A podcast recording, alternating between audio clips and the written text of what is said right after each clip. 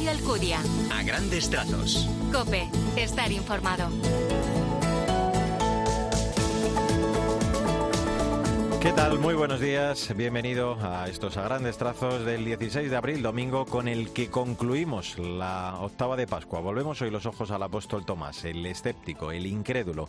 Santo Tomás es, como muchos hombres de nuestro tiempo, un existencialista que no cree más que en lo que toca, porque no quiere vivir de ilusiones. El credo de Santo Tomás es tan breve como sincero y espontáneo. Señor mío, y Dios mío. Vamos en este arranque con un primer apunte a esta palabra del Señor con Jesús Luis Acristán. Buenos días. Buenos días. El Señor resucitado se presenta en medio de los apóstoles. Solo Tomás que no está duda y al final se convence. Gracias Jesús. Luego volvemos a escucharte. También a veces nosotros nos encontramos faltos de fe como el apóstol. Tenemos necesidad de más confianza en el Señor ante dificultades y acontecimientos en momentos de oscuridad que no sabemos interpretar desde el punto de vista de la fe. Así es como comenzamos en este 16 de abril en Cope a grandes trazos.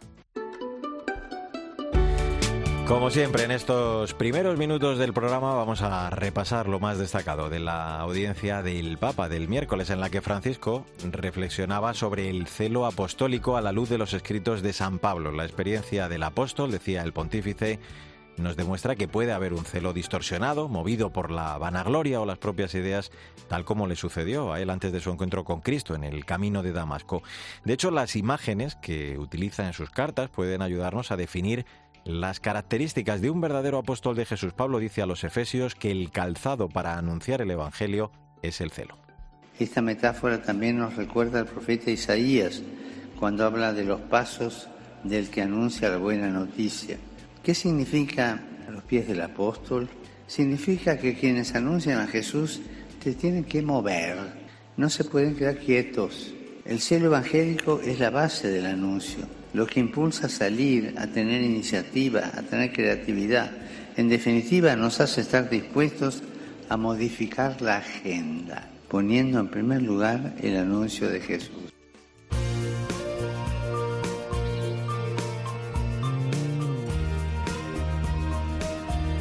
Es momento para el testimonio de fe de la gente buena que nos inspira. Esta semana la historia, el ejemplo de vida de un italiano, Francesco Canale, nacido sin brazos ni piernas y que lejos de ver problemas en todo ello, llegó incluso a aprender de pequeño a escribir y a dibujar de forma impresionante con la boca.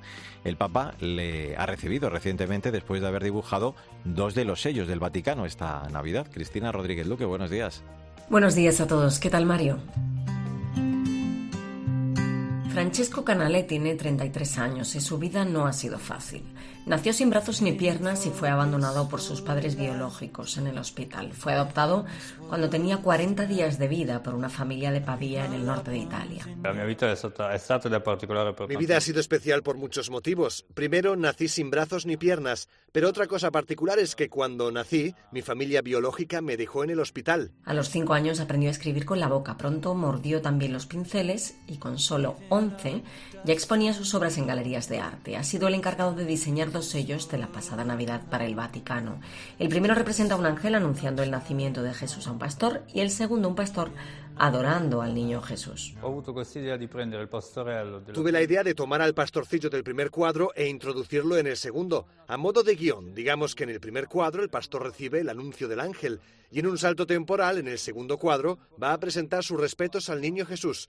Así que es un poco como si los dos cuadros estuvieran vinculados de alguna manera. El encuentro que mantuvo con el Santo Padre cuenta que es algo que no va a olvidar. Fui muy feliz. Al final me dijo una frase que me gustó mucho. Me dijo, gracias por tu testimonio. Fue un bello saludo. A pesar de los escollos en su vida, relata que siempre prefirió darle más importancia a las cosas que podía hacer que a las que no podía.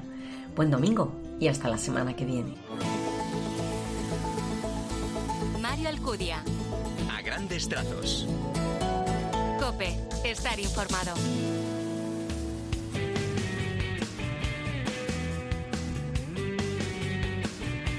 En a grandes trazos, en este 16 de abril, la actualidad de la Iglesia en España. El viernes se estrenó en las salas de cine la película Si todas las puertas se cierran, promovida por las Hermanas Oblatas del Santísimo Redentor, dirigida por Antoni Cuadri. Eh, Sandra Madrid, buenos días. Buenos días, Mario. Antonia María Doviedo, una joven suiza, llega a España a mediados del siglo XIX para trabajar en la corte como institutriz de las hijas de la reina gobernadora María Cristina de Borbón. Su vida cambia radicalmente cuando conoce al padre José María Benito Serra. El padre Serra tiene una gran influencia sobre Antonia, que termina por abandonar la cómoda y lujosa vida cortesana, abriendo en Cien Pozuelos una casa de acogida para mujeres que ejercen la prostitución.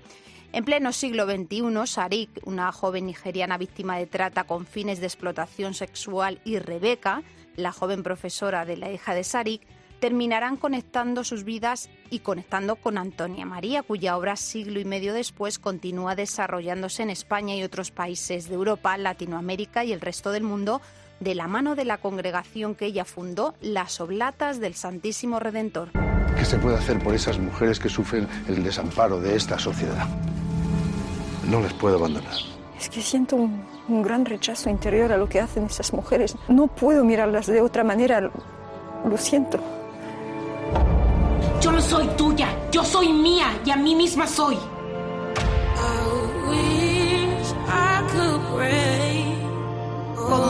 Del bicentenario de su nacimiento y mostrar la misión de la congregación de las Hermanas Oblatas del Santísimo Redentor en nuestros días, han puesto en marcha el proyecto audiovisual Se abre la vida, que tiene como objetivo dar a conocer la figura de la Madre Antonia Doviedo. Está disponible en su canal de YouTube y en las redes sociales de la película.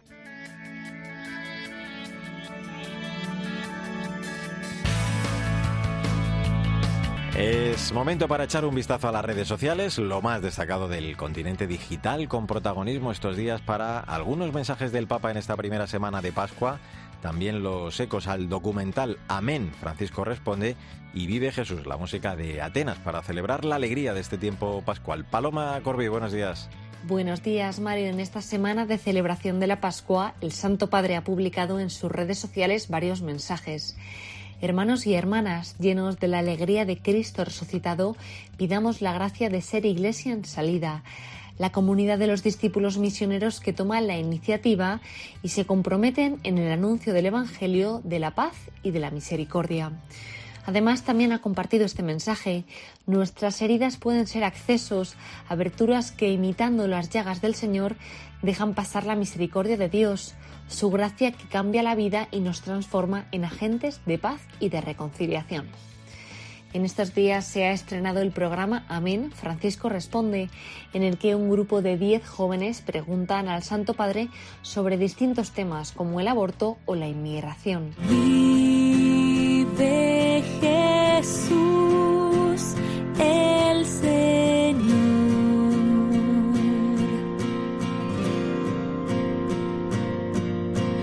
Vive Jesús, el Señor. Compartimos la canción que la cantautora católica argentina Atenas ha versionado con motivo de la Pascua de Resurrección. Vive Jesús es un tema que nos ayuda a orar en este tiempo en el que Jesús ha resucitado y está con nosotros para siempre. Feliz domingo y hasta la semana que viene.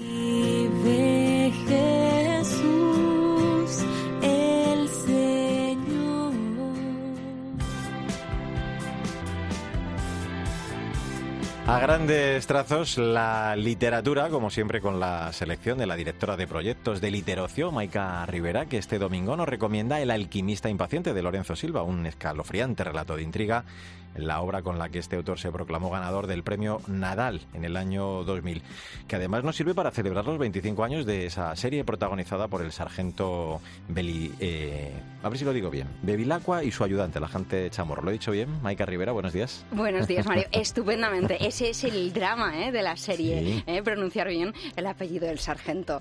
Pues Mario, estamos preparando con mucha emoción en Getafe Negro, festival que tengo el honor de dirigir, nuestra participación en la Noche de los Libros de la Comunidad de Madrid el el próximo viernes 21 de abril a las 7.30 de la tarde. Y convocamos una velada literaria con nuestro querido comisario honorífico de Getafe Negro, Lorenzo Silva, anticipando esa precisamente nuestra celebración del 25 aniversario de su exitosa serie, protagonizada por la famosa pareja de guardias civiles, el sargento Rubén Bevilacqua y su ayudante Virginia Chamorro. Tenemos que agradecer, por cierto, a la Biblioteca Luis Rosales de Carabanchel, que nos acogerá el eh, próximo viernes, eh, eh, pues precisamente todo el cariño que le está poniendo los preparativos. Allí hablaremos de la última novela de la serie, La llama de Focea, pero yo ahora me voy a dar el capricho de recomendar mi favorita, la segunda de la mm, saga, que, como bien dices, fue premio Nadal en el año 2000. La encontramos publicada en Bucket. La historia del alquimista impaciente se centra en la investigación de la muerte de un respetado padre de familia y ejemplar trabajador de una central nuclear en, digamos, extravagantes circunstancias en un motel cerca de Guadalajara. La novela, en pocas palabras, responde al modelo de relato policíaco clásico perfecto, en tono, en ritmo, en extensión, en manejo de la tensión dramática, pero sobre todas las cosas, Lorenzo Silva sobresale por la profunda humanidad de su mirada, que le dota de una capacidad verdaderamente extraordinaria y yo diría que única hoy en nuestras letras de introspección. Leyendo El alquimista impaciente, entendemos que Silva sea uno de nuestros grandes nombres, no solo del policíaco, sino de nuestra literatura. Bueno, esto está lleno de grandes parejas. Eh, Bevilacqua, la gente chamorro, esa la pareja de seguridad y la otra la de estos dos grandes eh, amantes de la lectura, como son, pues en este caso, la sargento Rivera y también eh, la gente, en este caso, Lorenzo Silva. Hasta el próximo día, Maika.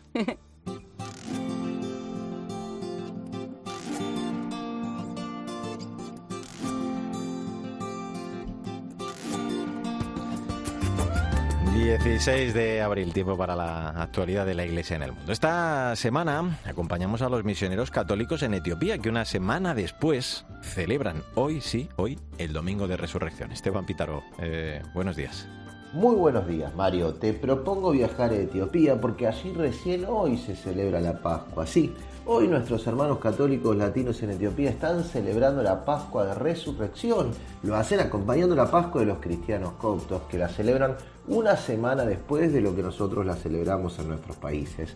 Un camino ecuménico compartido que da un gesto de paz a un país, Etiopía, que necesita ejemplos concretos de convivencia pacífica luego de la terrible guerra del Tigray. Un camino compartido entre católicos y coptos que además supuso mucho en común con los musulmanes en su ramadán, compartiendo cuaresma con ramadán, cuentan los misioneros de las comunidades etíopes. Una misión que supone ayudar y acompañar en su propio ayuno a hermanos necesitados que profesan la fe islámica. Un camino interreligioso que presupone antes, por supuesto, un camino intercongregacional, la iglesia unida, caminando junta de manera sinodal, a través, por ejemplo, del Fondo Global de Solidaridad, que es una innovadora alianza de congregaciones religiosas en Etiopía con empresas privadas y organizaciones internacionales. La caridad necesita la sinodalidad, se multiplica cuando hay sinodalidad, nos enseña la iglesia en Etiopía. Iglesia Mario que hoy domingo 16 de abril, una semana después de lo que lo hemos realizado nosotros, celebra su domingo de resurrección. Trae tu dedo a aquí tienes mis manos, trae tu mano y métela en mi costado y no seas incrédulo sino creyente. Es 16 de abril, domingo de la octava de Pascua. Vamos con la aplicación de este Evangelio para esta semana que iniciamos con Jesús Luis Cristán. De nuevo, buenos días. Saludos de nuevo. El materialismo nos impide ver las cosas espirituales, pero el Cristo que vive viene a disiparnos toda duda. Vuelvo a ser ese que yo nunca quise ser. Madrid fue ayer testigo de la fiesta de la resurrección de la que ya hablamos la semana pasada, una iniciativa pionera promovida por la Asociación Católica de Propagandistas que en su primera edición ha resultado todo un éxito. Miles de personas celebraron en la Plaza de Cibeles la resurrección del Señor por todo lo alto. Entre otros pudimos escuchar a quien ahora está sonando, el rapero católico Grillex. Este es su último sencillo, Aunque todo se rompa. Buenos días, Victoria Montaner. Buenos días, Mario. La plaza estaba abarrotada de gente, jóvenes, niños, familias. Fue una tarde preciosa que comenzó con un acto de apertura que desde el principio animó y emocionó a los asistentes. El presentador del evento, el TikToker Natcher, guió el concierto de una forma muy divertida y entretenida y por su parte, los artistas compartieron anécdotas e historias personales mientras cantaron sus temas. Sin duda crearon una conexión muy grande con el público. Fue un momento de gran comunión para la Iglesia que en principio tiene pensado repetirse cada año. Pues eh, una iniciativa estupenda que ojalá, como dices, se siga celebrando. Vamos con la frase del día. De San Juan Pablo II. Tenemos que defender la verdad a toda costa, aunque volvamos a ser doce. Bueno, pues hasta la semana que viene, Vic. Hasta la semana que viene, Mario. Adiós, Maika Rivera. Hasta el domingo. En el control técnico estuvo Chechu Martínez. Que tengas un feliz día y hasta el domingo que viene, si Dios quiere. Dime que te llame soledad, aunque todo